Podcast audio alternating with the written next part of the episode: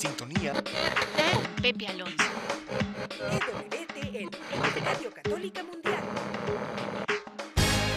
Ya no muevas ese dial. Estás en sintonía. En sintonía. Con Pepe Alonso. En vivo desde los estudios de Radio Católica Mundial en Miami, Florida. Y ahora queda con ustedes Pepe Alonso. A todos ustedes, mis queridísimos hermanos y hermanas de Radio Católica Mundial y las estaciones afiliadas con nosotros, un cariñosísimo saludo en el nombre de nuestro Señor. Bien, en un momento más vamos a tocar un tema importante, importantísimo para nuestra vida cristiana. Pero como siempre, para ponernos en sintonía, oiga, porque ese es el nombre de este programa, en sintonía, pero en sintonía con el Señor tengo a un grupo que se llama Nuevo Trigo y nos lleva en esta meditación alabanza el camino de la fe. Adelante, Nuevo Trigo. Por fe Moisés creyó en Dios y la liberación. Por fe Israel dejó atrás su dura esclavitud. Por fe atravesando el desierto, llegaron hasta Canaán. Señor Jesús, yo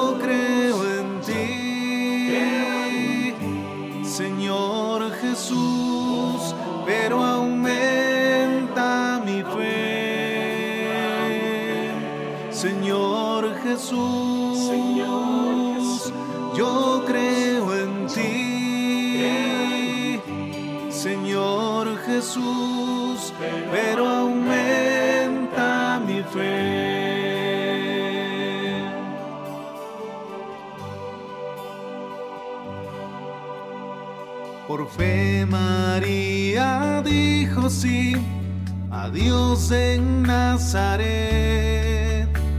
Por fe Santiago, Pedro y Juan siguieron a Jesús. Por fe, en torno a la Eucaristía, nacía la comunidad. Señor Jesús, yo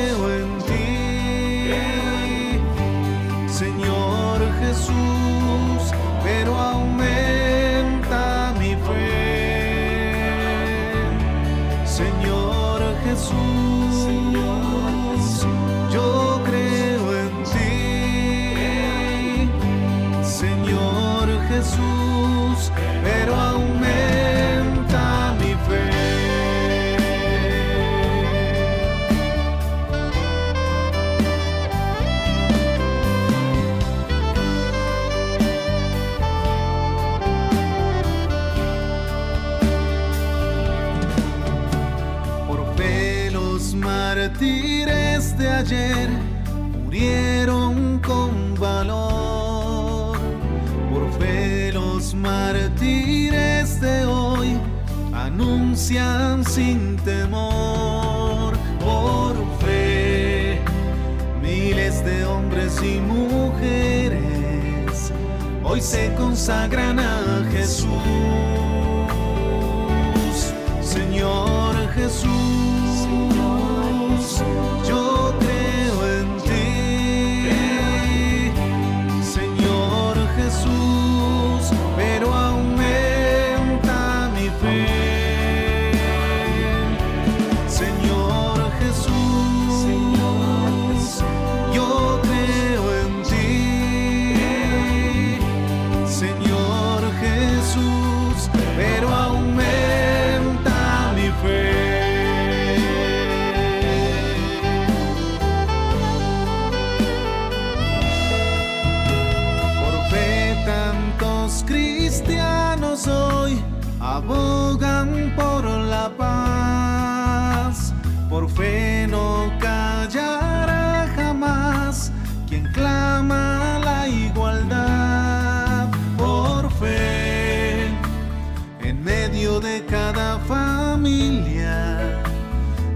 de Cristo reinará.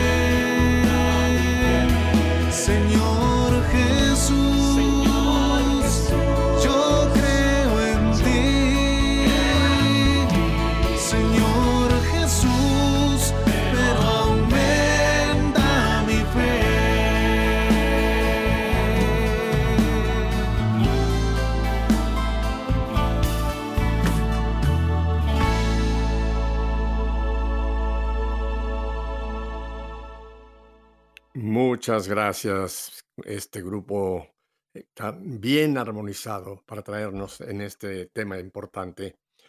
Bueno, ¿qué tal si nos vamos a Buenos Aires, Argentina? ¿Les parece?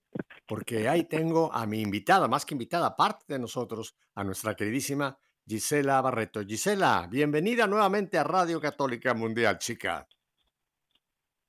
Hola, mi querido Pepe, ¿cómo estás? Vos, a toda la producción de WTN, a toda nuestra querida audiencia eh, que la tenemos ahí alrededor del mundo. Muy feliz, Pepe, muy feliz. ¿Y tú cómo estás? Yo de lo más bien también y ahora más contento de tenerte nuevamente con nosotros, Gisela. Gisela, hablando de todo, eh, cuéntanos, sé que hace muy poquito tuviste un lindo rato de oración en un elevador, ¿verdad? Cuéntanos cómo fue ese rato de oración en tu elevador. Ah, mira, Pepe, fue sinceramente, al principio estuve 40 minutos encerrada en el elevador. Eh, al principio mm, me asusté un poco, al, al Claro. principio, principio, ¿eh? Obviamente los nervios, eh, que como que te Pero falta el cuéntanos, aire. ¿qué, qué- qué pasó? ¿Se, Eh, se- se fue la corriente o qué fue la razón por la que se eh, quedó la medio camino? de todo el edificio. Oh, Yo había bajado a la entrada del edificio a recibir un, un, un- envío. Cuando estoy subiendo, gracias a Dios le ve mi móvil conmigo, el celular, el teléfono móvil. Cuando Ajá. se corta la luz de todo el edificio, se detiene el elevador y yo me quedo viendo la pared. O sea, no tenía, eh, no veía la puerta, veía la pared. O sea, es el doble de desesperación. y a oscuras. Y arriba, arriba, sí se veía un poco la puerta, pero yo no tenía acceso a nada. El botón de alarma no sonaba porque no teníamos eh, corriente eléctrica, Oh, entonces ahí me asusté, te soy honesta. Inmediatamente dije, a ver, no, tranquila. Eh, ap- aprendí el teléfono, empecé a llamar a las personas y al primero que llamé, que fue al encargado, sí le llamé con muchos nervios y después inmediatamente saqué de mi, de mi pecho el crucifijo que siempre llevo conmigo, que no lo tengo pegado a mi cuerpo, y empecé a orar. Y le dije al Señor, dame tranquilidad, estas son pruebas, o sea, y todo hay que entregárselo a Jesús. Y inmediatamente, bueno, seguí llamando a personas, ¿no? Para que me ayudasen, por supuesto, porque veía que, que todo iba como muy lento. Y en ese interín empecé a ofrecerle a Jesús lo que yo estaba pa- padeciendo, Ujú, porque ujú. en una oscuridad absoluta de, de ese tubo que es el elevador, eh, entre la pared, sintiendo del otro lado que las personas hablaban, algunos no querían romper la puerta, los bomberos querían romper la puerta para sacarme y fíjate vos, los encargados no priorizaban la puerta del edificio antes que la vida de una persona que estaba dentro del elevador. Eso también nos habla en OPP de lo que hoy Ujú. vivimos. Se valora a las cosas y se utiliza a los humanos. Y fue Qué el bombero, eh, eh, te digo la verdad, habló muy, muy, muy caritativamente. Yo escuchaba la voz que me decía tranquilícese y me decía está bien y yo contestaba todo el tiempo estoy rezando, estoy rezando. Bueno, claro. conclusión que tres bomberos subieron a, a la azotea del edificio, seis pisos para arriba, y manualmente, manualmente levantaron los tensores del ascensor. Yo en ese momento, Pepe, pensé que Dios los proteja y como dice Padre Pío, utilicen a su ángel de la guarda. Invocaba a los ángeles de la guarda de los bomberos diciéndole, sujétanle, por favor, porque ellos están arriesgando su vida por un sueldo tan poquito como es como ocurre acá en Argentina, arriesgan su vida para salvar a, otros. Y al mismo tiempo le decía, porque si los bomberos caían en el, en el pozo, en el hueco del ascensor, del, elevador, caían oh, seis pisos para abajo, arriba del ascensor. Y obviamente los tensores se iban a soltar y yo iba a descender cinco pisos para abajo. Entonces yo estaba poniendo mis piernas en posición eh, flexionadas como para saltar, porque si el elevador caía, yo me podía lastimar muy mal, ¿no? Suele, claro. suele desnucar. Así que dije todo eso, dije, el Señor está acá y esto lo ofrezco. Y así, así fue, así me tranquilicé, así pude volver a respirar lo más normal posible, no del todo. Y bueno, después de 40 minutos, Pepe, yo estuve afuera, pero fueron los bomberos los que me sacaron, porque las personas a las cuales había llamado, que eran los técnicos del, elevador, llegaron cuando yo ya salía corriendo para ir a la misa y, y no llegar tarde, ¿no? ¿A qué voy con esto? Es todo ofrecer a Dios. Y en ese momento pensé, uno no sabe lo que vendrá con todo lo que estamos viviendo o por lo que tendremos que pasar. Y esto lo pongo como una prueba. El Señor nos va fortaleciendo en cada eh, cosa que nos pasa en la vida. Si todo lo tomamos desde Dios, con Dios y para Dios, nos fortalecemos y podemos salir eh, victoriosos si el Señor quiere, ¿no? Pero todo entregárselo a Dios. Eh, y listo, ahora, dos días después, subí, caminando por las escaleras y bajaba caminando, ¿no? Por las dudas, por las dudas subí y bajo diez pisos caminando. Preferible tardar eh, y no quedarme encerrada de nuevo, pero te juro, te prometo. Pero ya, por eso hay, algo más para contar. Oye, hay que ser sencillos como palomas, pero prudentes como serpientes también. O sea que ya has decidido, además es un buen ejercicio, chica. Eh, subir y bajar de esos pisos, además te, te sirve como un, buen ejercicio, aunque yo sé que tú caminas mucho. Oye, no, pero eh, ¿qué, qué, qué momento? Y es, mira, ese miedo que sentiste ese es lógico, Gisela. Hay, hay, un miedo, hay un miedo destructivo, pero hay un miedo que es el instinto de conservación, ¿no? Y cuando uno se da cuenta, como el caso tuyo, que estás atrapada, que eso puede ser algo serio, es lógico que, que en ese momento tengas miedo, pero hiciste lo que un cristiano, una cristiana, debe hacer, ¿no? En ese momento pegarte al Señor y decir, bueno, Señor, aquí estoy, y poner esto en oración, ¿no? Así que, pero qué bueno que tenemos Gisela para rato. Y hay que dar gracias a Dios por esos hombres, Gisela, definitivamente. Mira, tú sabes que yo también le debo la vida, bueno, al Señor, por supuesto, pero a los paramédicos, a los bomberos aquí le, que le llaman, que, que fueron los que llegaron cuando a mí me paró el corazón y que fueron los que me estuvieron dando eh, masajes electroshock, bueno, en fin, gracias a esa gente es que yo continúo aquí dando lata, ¿ves? Así que hay que dar gracias por esos servidores que nos dan un, servicio en un momento tan importante que muchas veces no apreciamos lo, importante de su labor en, la sociedad, ¿verdad? Así es, querido Pepe, así es. Mira, yo con, te escucho, te escucho, un poco, te escucho lejos, lejos y, no muy bien, pero bueno, acá estamos, acá estamos. Que cuando yo salí del elevador, lo primero que hice fue agradecer a los bomberos, tomarles de sus manos y esos guantes que ellos tenían, que usan, ¿no? Para protegerse, están duros, que yo, yo los miraba y están todos con un equipo especial para protegerse del fuego, de, de lo que sea, ¿no? Y yo solo se le veían los ojitos y le miré los ojos y lo único que podía decir era que Dios te bendiga, ¿no? Que Dios te bendiga. Y, le dije, piden, invoquen a sus ángeles, como dice Padre Pío. Y en esos ojitos, Pepe, vi los ojos de Dios. Porque ellos están salvando otras vidas, arriesgan su vida todo el tiempo. O sea, uno siempre ora por todos, pero en estos momentos nos valora tanto, tanto y tanto más, ¿no? E incrementar esas oraciones por tantas personas, hermanos en Dios, que trabajan para, para nosotros, ¿no? Así que que Dios nos bendiga a todos. Bueno, pues eh, gracias por contarnos este incidente en tu vida Eh, yo me di cuenta de esto, no te quise llamar porque dije no la quiero eh, pescar eh, así aquí en el programa para que lo cuente en vivo a todo nuestro querido auditorio. Este momento que pasaste, Gisela. Pero qué bueno, qué bueno que te tenemos hoy. Y hoy, hablando de todo un poco, yo quisiera que fuéramos a un tema que aunque ahora que lo mencione va a decir la gente, uy, eso, eso, eso, eso ya lo sé.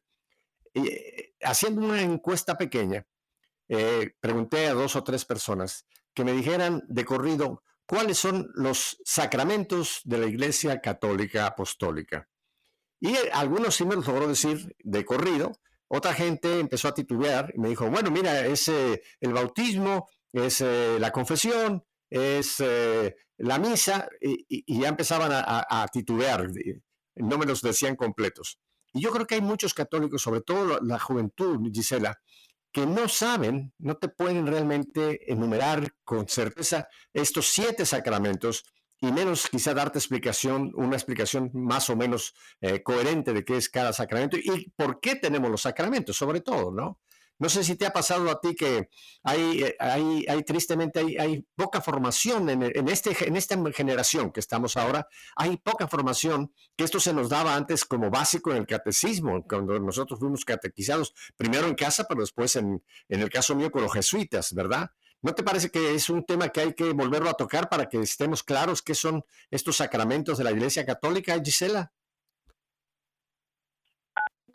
Tocarlos, eh, de, definirlos y contarles la importancia de los sacramentos, que son siete y que fueron instituidos por nuestro Señor Jesús. O sea, mira vos que fue instituido por el mismo amor para salvarnos, para llevarnos gracias y son, son canales del amor del Señor, ¿no? Que nos ayuda a santificarnos. Así que claro que sí, recordémoslo.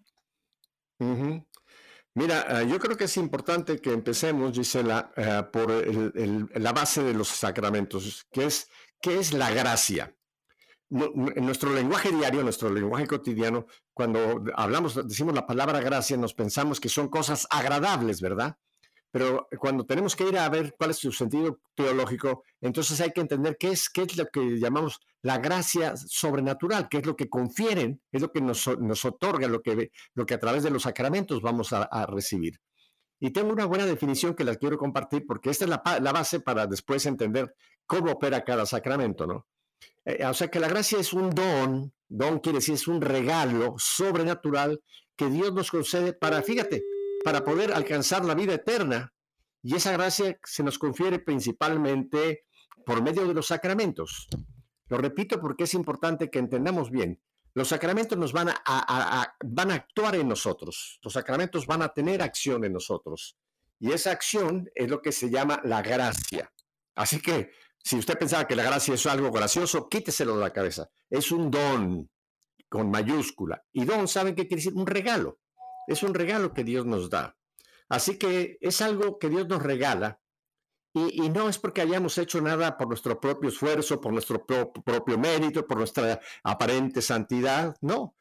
La gracia o este, este, esta fuerza de Dios, esta, este don de Dios, es el primer paso que siempre lo da primero Dios. O sea, la gracia no viene por mí, sino yo recibo la gracia. Y el primer paso lo da Dios. Así que es un don sobrenatural por el que se está comunicando la vida misma de Dios, podemos decir, decirlo así. Dios nos, nos transmite su vida por medio de esta gracia que va más allá de todo lo que es de la naturaleza creada. Eh, recuerden el pasaje famoso de la vid y los sarmientos, ¿no? que Jesús lo puso. Lo puso. Es, nosotros somos esas ramas, llamemos, de la vid. Y la vid en este caso vamos a poner es Dios, claro, Padre, Hijo, Espíritu Santo, Jesús, ok. Pero, ¿qué pasa con las ramas? Las ramas por sí solas no tienen vida. La rama es, está unida al tronco y es precisamente la vida del tronco, la savia, en el caso del biológico, la savia, la vida, la que se comunica a la rama. Por eso Jesús ahí en Lucas 15 dice, sin mí ustedes no pueden hacer nada.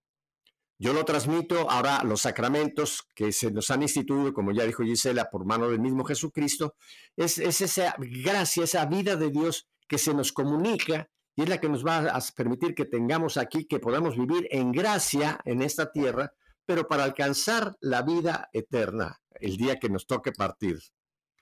pero porque solamente por la gracia el hombre puede alcanzar la vida eterna.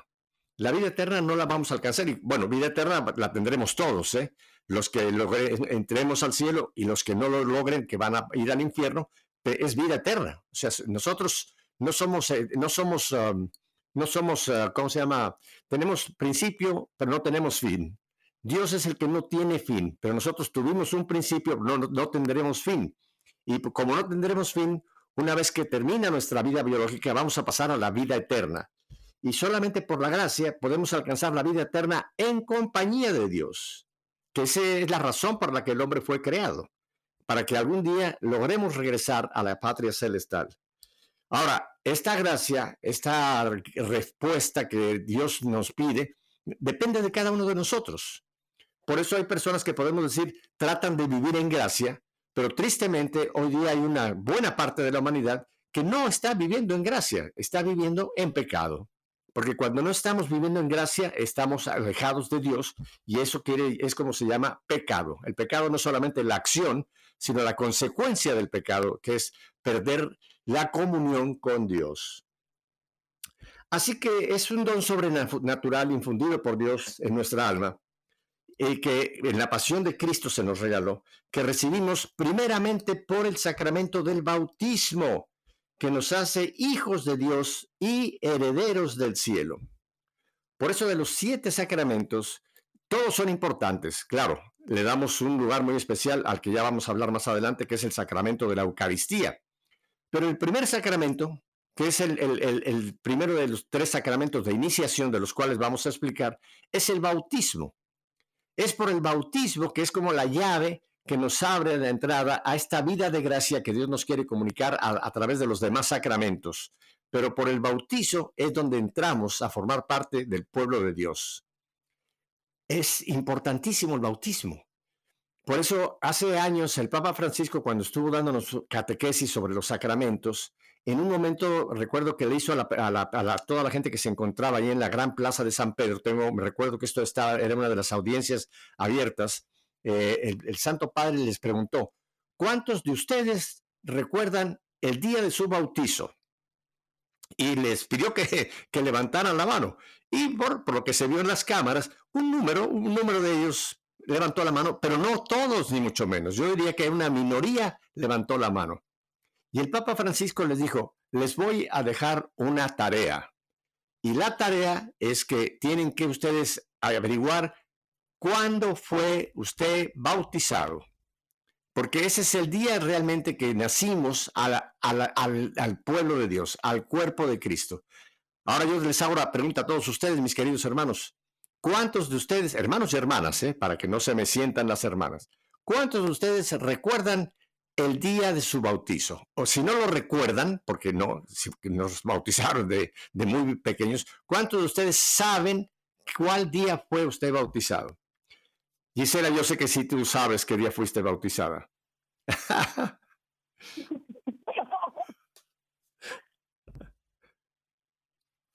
Hola Gisela. Sí, te escucho perfecto. Eh, eh, estaba esperando que ibas a seguir hablando. No, Pepe, no me acuerdo cuándo fue bautizado. no, no, acordarte, no, acordarte. acordarte no te vas a acordar, pero ese es, ese es importante que uno busque, uno busque su acta de bautismo, que todo el mundo debemos tener un acta de bautismo, y vea qué día fue bautizado.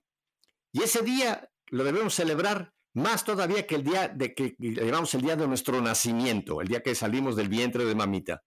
Eh, fue un lindo día. Pero para, para la vida de gracia, para la vida de eterna, es más importante el día en que fuimos bautizados porque ahí entramos ya a formar parte del cuerpo de Cristo. Así que Gisela, ya tienes una tarea que es buscar tu acta de nacimiento y saber qué día fuiste bautizado. ¿Mm? Lo haré. Para concluir lo que estaba presentando Gisela sobre la gracia, quiero mencionarles tres e-, efectos que produce la gracia, esta gracia, esta fuerza de Dios, esta savia de Dios en nuestra vida. Primero, esta gracia borra el pecado, o sea, el pecado es perdonado, pero la gracia hace que ese pecado quede borrado. Se nos perdona en el nombre del Padre, del Hijo y del Espíritu Santo, pero el pecado, ese residuo que queda en nosotros, es borrado, o sea, nos, nos va haciendo cada vez más justos. La justificación es el paso del pecado a una vida de gracia, es el paso del pecado a una vida de gracia. La segunda efecto de, la gracia que nos confieren los sacramentos nos hace posible la participación de la vida divina, o sea, de la, la vida que está en el tronco. Al borrarse el pecado, se nos comunica la vida de Dios, y es lo que podemos decir que nos da una vida nueva. Y también tercer efecto de la gracia que nos confieren los sacramentos es por medio de la gracia nuestras buenas obras, que son importantísimos. Recuerden lo que dice claramente la palabra, la fe sin obras está muerta. Pero por medio de la gracia nuestras buenas obras adquieren todavía méritos todavía más sobrenaturales. Así que estos son los tres efectos de la gracia que confieren los sacramentos, Gisela. Eh, Gisela, tenemos que ir a un brevísimo corte en este momento y vamos a regresar para entonces ir concreto en concreto a, a, los siete sacramentos. ¿Te parece? Me parece fantástico. Bueno, pues entonces vamos pues a escuchar estos mensajes.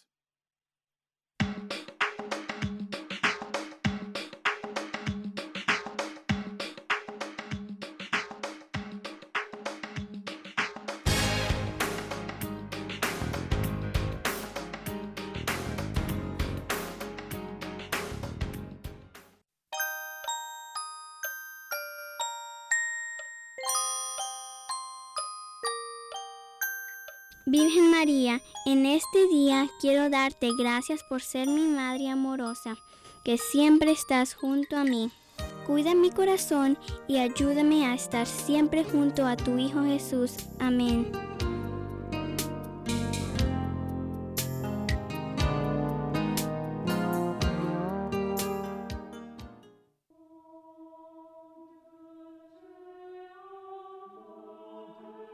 Pues sus proyectos no son los míos y mis caminos no son los mismos de ustedes, dice Yahvé.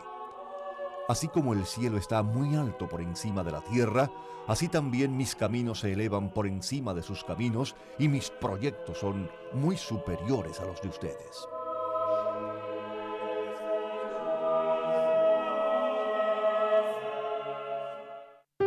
Si conocieras el don de Dios y quién es el que te pide de beber, sin duda que tú misma me pedirías a mí y yo te daría agua viva.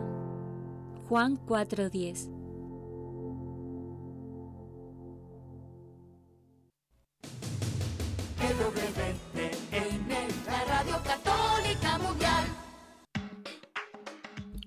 Bien, pues estamos de vuelta con nuestra querida Gisela allá en Buenos Aires. A Gisela, eh, solamente para ya que tú nos va, empieces a, a, dar el semblante de los sacramentos, eh, yo quisiera mencionar que la iglesia estos siete sacramentos los ocupa en tres grupos, digamos. Lo primeros, los primeros son los sacramentos de iniciación, que ahora los vamos a explicar. Después vienen los sacramentos de sanación, que también les vamos a decir cuáles son. Y después vienen los sacramentos de al servicio de la comunión. Pero vamos a empezar, Gisela, por los tres sacramentos de iniciación. ¿Cuáles dirías tú que son esos tres sacramentos de iniciación? Bueno, lo, lo, que es importante eso, ¿no? Porque el Señor se hace presente en todos los momentos importantes del cristiano y como bien tú decías, tenemos los momentos de iniciación o nacimiento y crecimiento, que es el bautismo, que es la iniciación, luego tenemos la Eucaristía y la confirmación. Este, uh -huh. Esto es el principio, Esos Esos son los tres sacramentos. Uh -huh. Pero vamos, vamos a detenernos en estos tres sacramentos que son los tres sacramentos de iniciación. Es solamente un comentario interesante. Fíjate, en el rito bizantino, que es el rito antiguo, eh, damos los tres sacramentos en el mismo momento. Se hace el bautizo, se hace la confirmación y se le da a, al bebé o la bebita, ahí mismo se le hace la primera comunión, o sea, la, la, la Eucaristía, que es el único de los sacramentos que vamos a estar repitiendo junto con el de la, eh, con el de la penitencia. Pero se dan los tres sacramentos juntos. En el rito romano se dan separados. Se hace el bautizo, después viene la, la, confirmación y después viene la primera comunión, o sea, ya el entrar a la vida eucarística. Cuéntanos de estos tres, ¿qué tienes? Uh -huh. Bueno, del bautismo. El bautismo es, es, es importantísimo porque es lo que nos saca ¿no? Nos redime, nos redime del pecado original y nos da esa nueva regeneración, ¿no? Eh, en, la vida nueva. Eh, es la luz del Señor que viene a nuestra vida y formamos parte de esa familia de Jesús. Somos los hijos de Jesús, todo lo de Jesús nos pertenece y todo lo nuestro pertenece a Jesús. Fíjate, tenemos en San Juan 3, versículo 6, por ejemplo, que dice, debemos nacer del agua y del espíritu, ¿no? O en Romanos 6, que el bautismo es la condición para entrar al reino de los cielos que dice, el que crea y sea bautizado se salvará y el que no crea se condenará, ¿no? Este, el bautismo es esencial, es la entrada a la familia, a la casa del Señor. Eh, iniciamos a esta vida en el Señor y la importancia de que los padrinos de quien se bautiza sean católicos profesantes para que luego puedan instruir en esta religión, en esta espiritualidad, eh, verdadera al, al, niño, ¿no? Al bautizado. Entonces tenemos la, la confirmación, ahí se nos comunica, se nos infunde el Espíritu Santo y por virtud de ese sacramento recibimos nosotros la atribución eh, de difundir y de defenderte de nuestra fe católica, de dar testimonio de Dios, que es lo que tanto se necesita hoy en día, ¿no? Y nos confirma en toda nuestra fe, nos confirma en el bautismo, nos confirma como hijos de, del Señor. Y luego tenemos eh, la confesión. La confesión. Pero antes de que pasemos, antes de que, antes de que pasemos a la confesión, yo quisiera que incluyéramos en estos tres sacramentos de iniciación también el sacramento de la Eucaristía porque a, estos tres van, van, son los tres que se llaman sacramentos de iniciación. Déjame volver solamente un momentito al del bautismo, porque es interesante que la gente entienda muy bien qué pasa en el bautizo. Cuando somos sumergidos en esa agua, eh, antiguamente el bautizo se hacía por inmersión, o sea que al, al, al catecúmeno se le sumergía tres veces en el agua hacia atrás, con, cuerpo completo.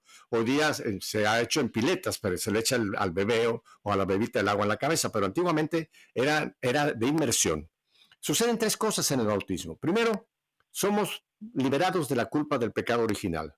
O sea, por eso empezamos por limpiar esa culpa que todo ser humano, excepto María, que fue concebida sin pecado original, todos hemos nacido con esa culpa o esa consecuencia de la culpa de nuestros primeros padres. El bautizo borra eso.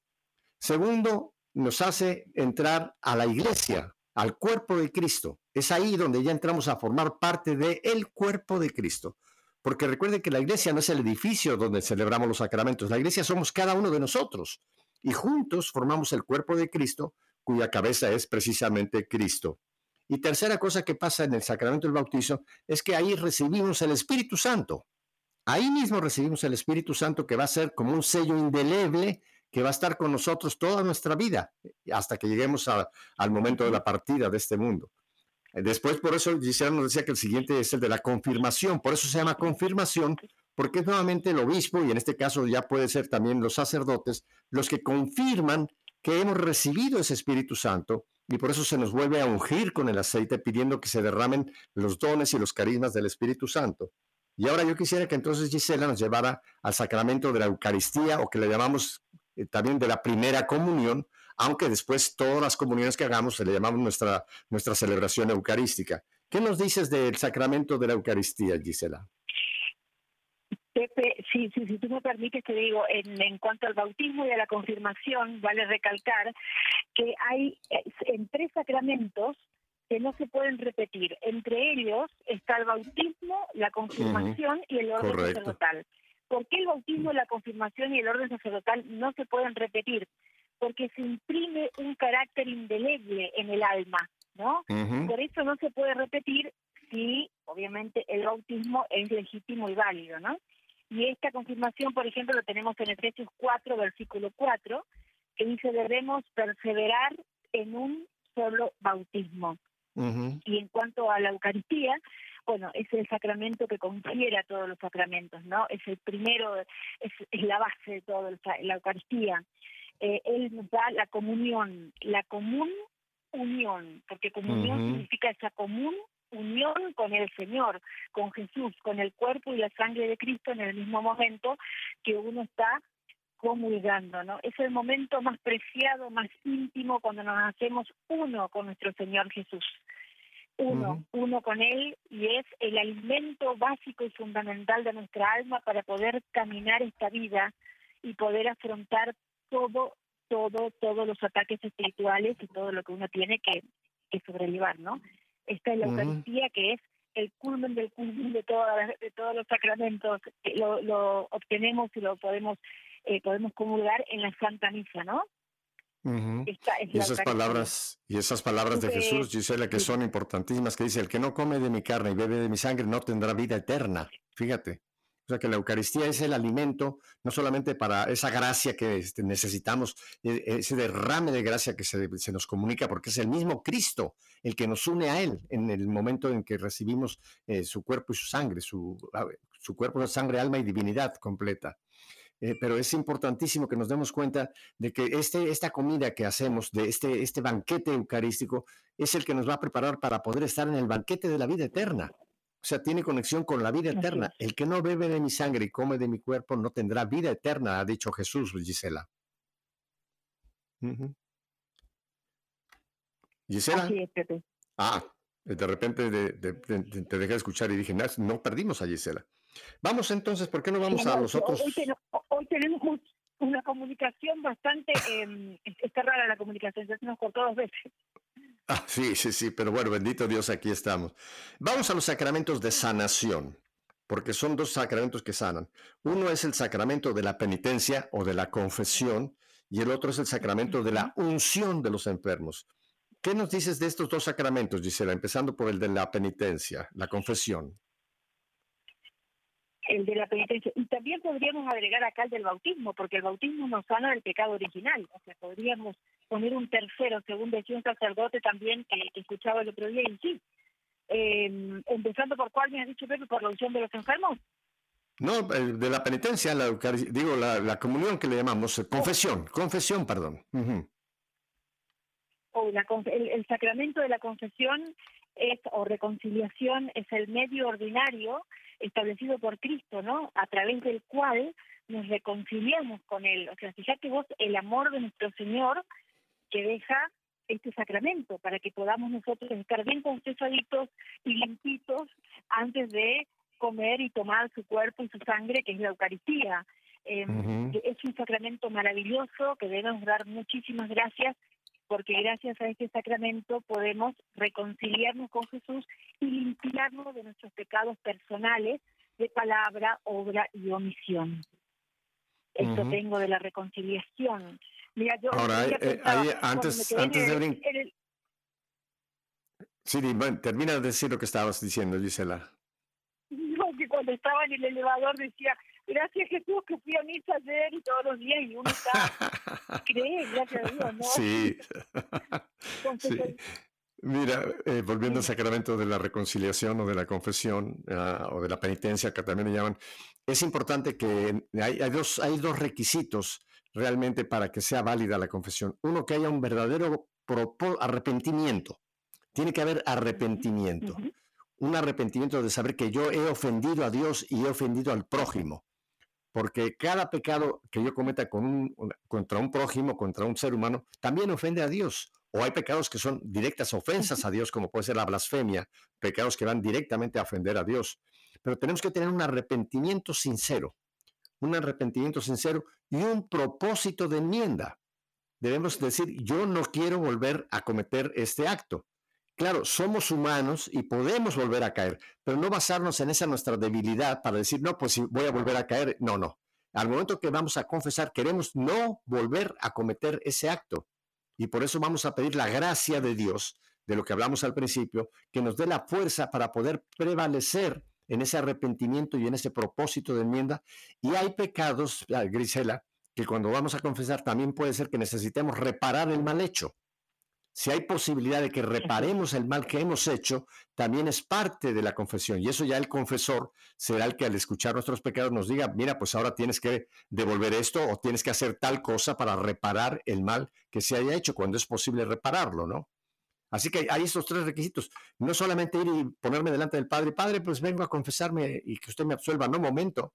Vienes arrepentido, vienes con propósito de no volver a cometer ese pecado y vienes en, en la disposición que si hay que reparar el mal hecho, habrá que repararlo. Así ahí está.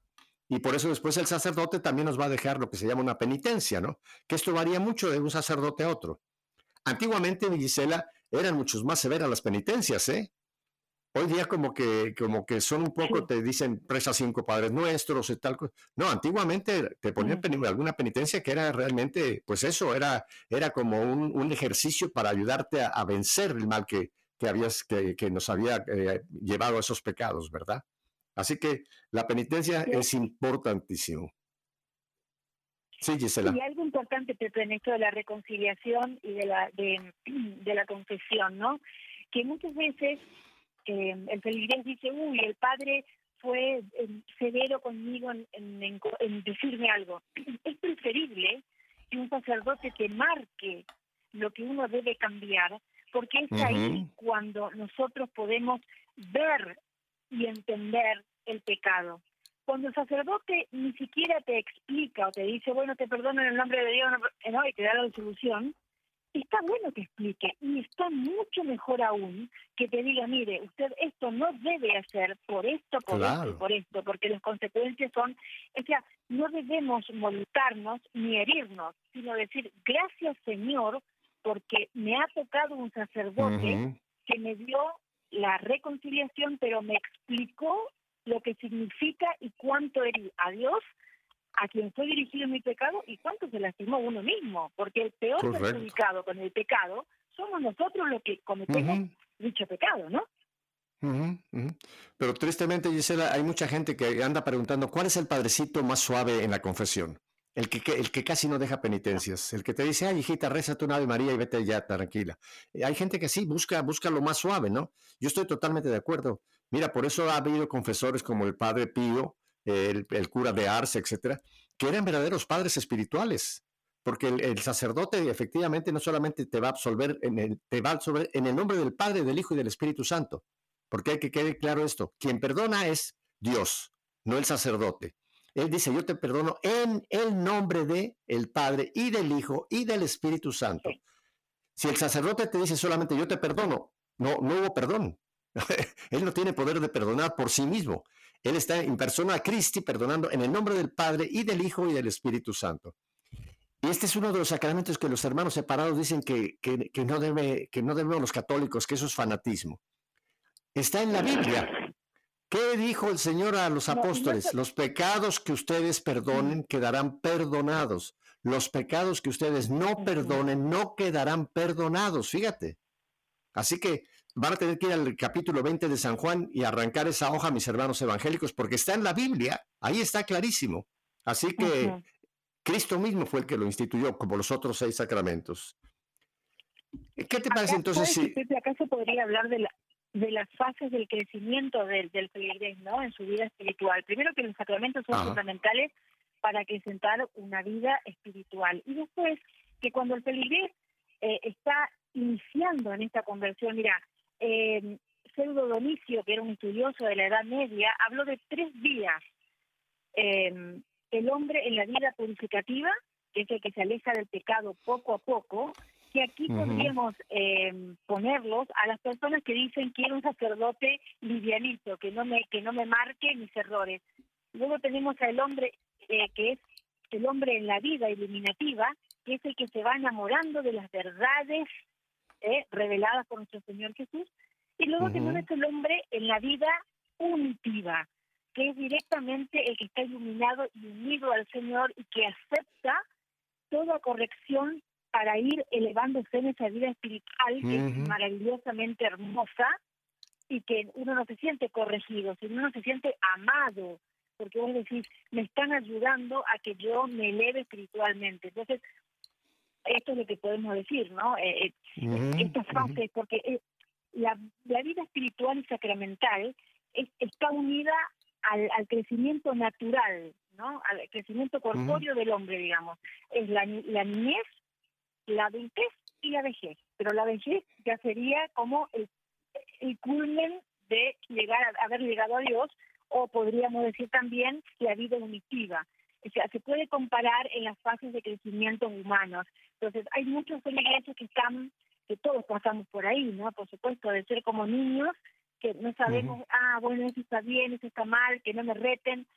Pero poquito a poquito uno va sabiendo la palabra de Dios y gustando, y hasta que llega el momento que queremos que nos corrijan, porque queremos ascender y abrazarnos cada vez más a nuestro Señor.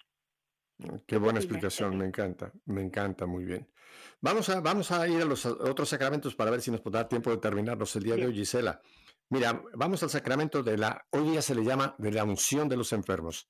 Antiguamente se llamaba el sacramento de los santos óleos y sabemos que es el sacramento que principalmente se administra a personas que están en enfermedad o que están en una situación cercana a la, a la partida de esta vida, al paso a la vida eterna. Pero hoy día se le llama sacramento de la unción de los enfermos. Porque hoy día no solamente se da a las personas que ya estén en situación grave, sino cualquiera que esté en situación de enfermedad. Y Gisela, yo creo que todos estamos en alguna forma enfermos. Por eso hoy día es más abierta la, la, acción de este sacramento de la unción de los enfermos. Este sacramento lo imparte, eh, desde luego, un sacerdote. Y creo que este sacramento también lo puede impartir un diácono. Eh, son los sacramentos que también el diácono puede hacer la unción de los enfermos. ¿Qué, nos dices tú de este sacramento hermosísimo de la unción de los enfermos? Porque no solamente es pedir la sanación física de la enfermedad, si es que existe esta enfermedad, sino es también la sanación del, del espíritu. Van unidos los dos. Gisela, ¿qué nos tienes de este sacramento de la unción? Que es un sacramento maravilloso, Pepe, que sana el cuerpo y el alma eh, y bueno, está en el cuerpo si Dios así lo quiere, ¿no? es la voluntad del Señor que nos fortalece espiritualmente, por supuesto, y eh, que maravilloso que hoy podamos recibir cualquier persona que se sienta eh, dolida o enferma en su cuerpo, en su alma o en su espíritu, para poder retomar, retomar esta vida y esta, esta vivacidad en el Señor, ¿no? Porque la unción de los enfermos incluye la, la confesión, eh, la comunión y esta unción con el salto óleo que nos dan en la frente y en las manos. O sea que es, es, maravillosa, Pepe, sinceramente. Y a la persona que va a partir a, la vida eterna, lo prepara ¿no? para ir a, la presencia de nuestro Señor eh, en forma correcta y, y logra el arrepentimiento de los pecados y que esa persona marche en paz.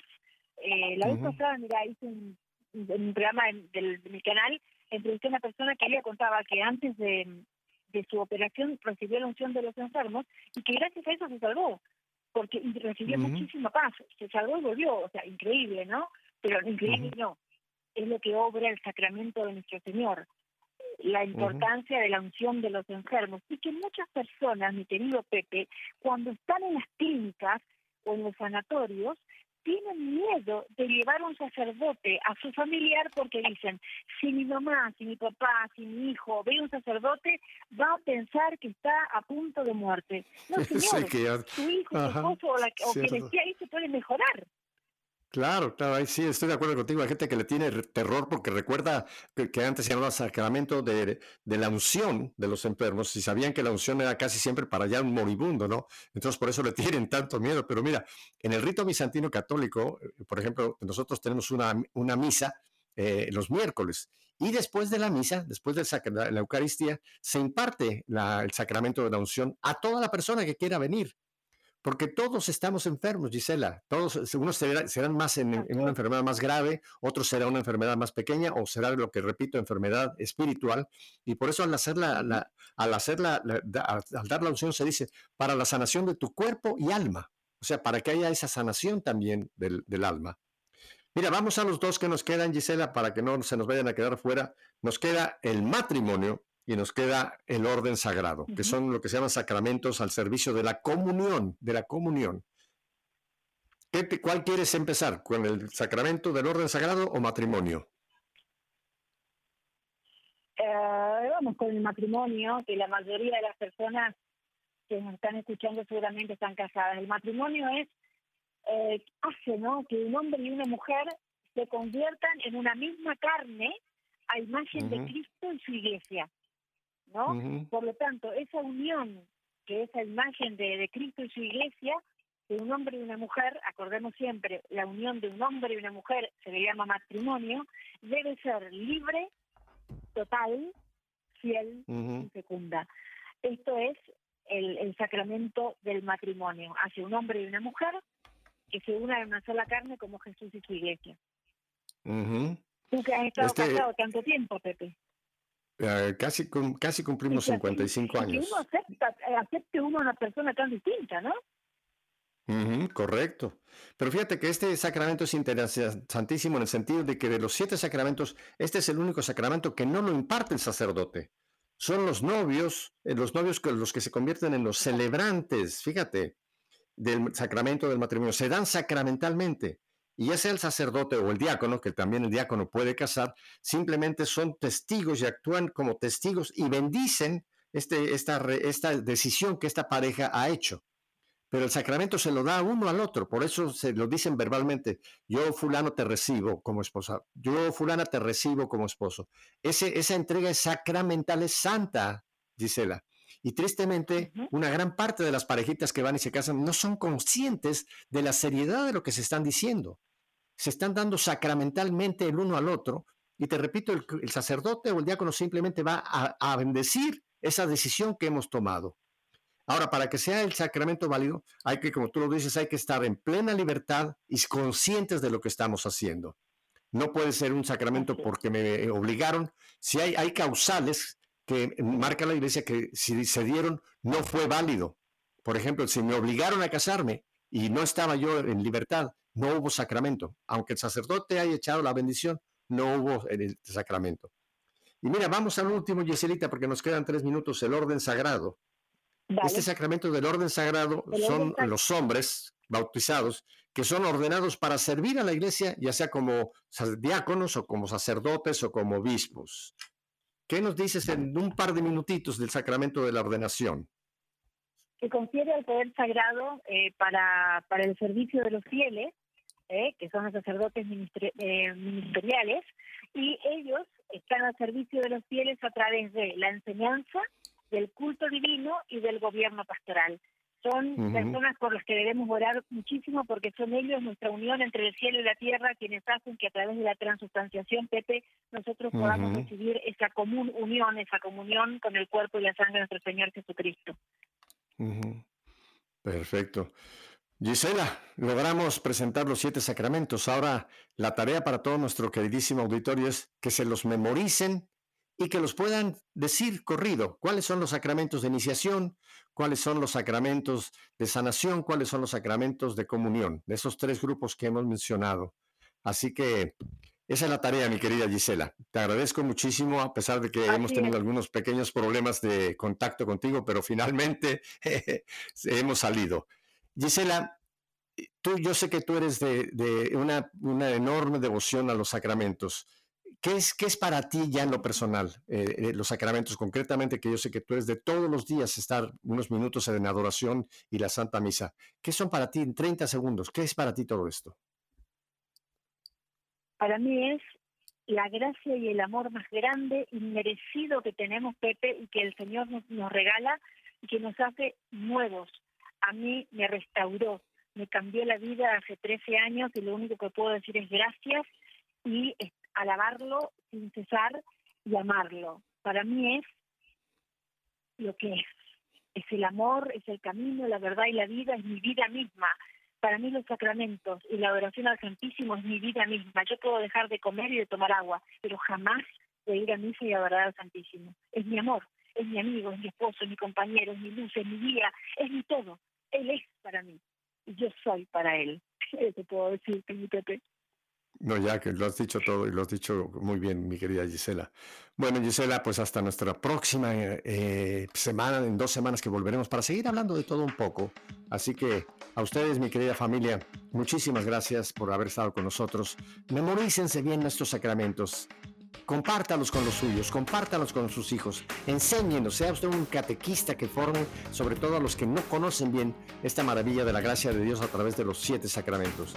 Y si Dios nos concede una semanita más de vida, volveremos la próxima semana para seguir en sintonía. Hasta entonces, bendiciones mi familia.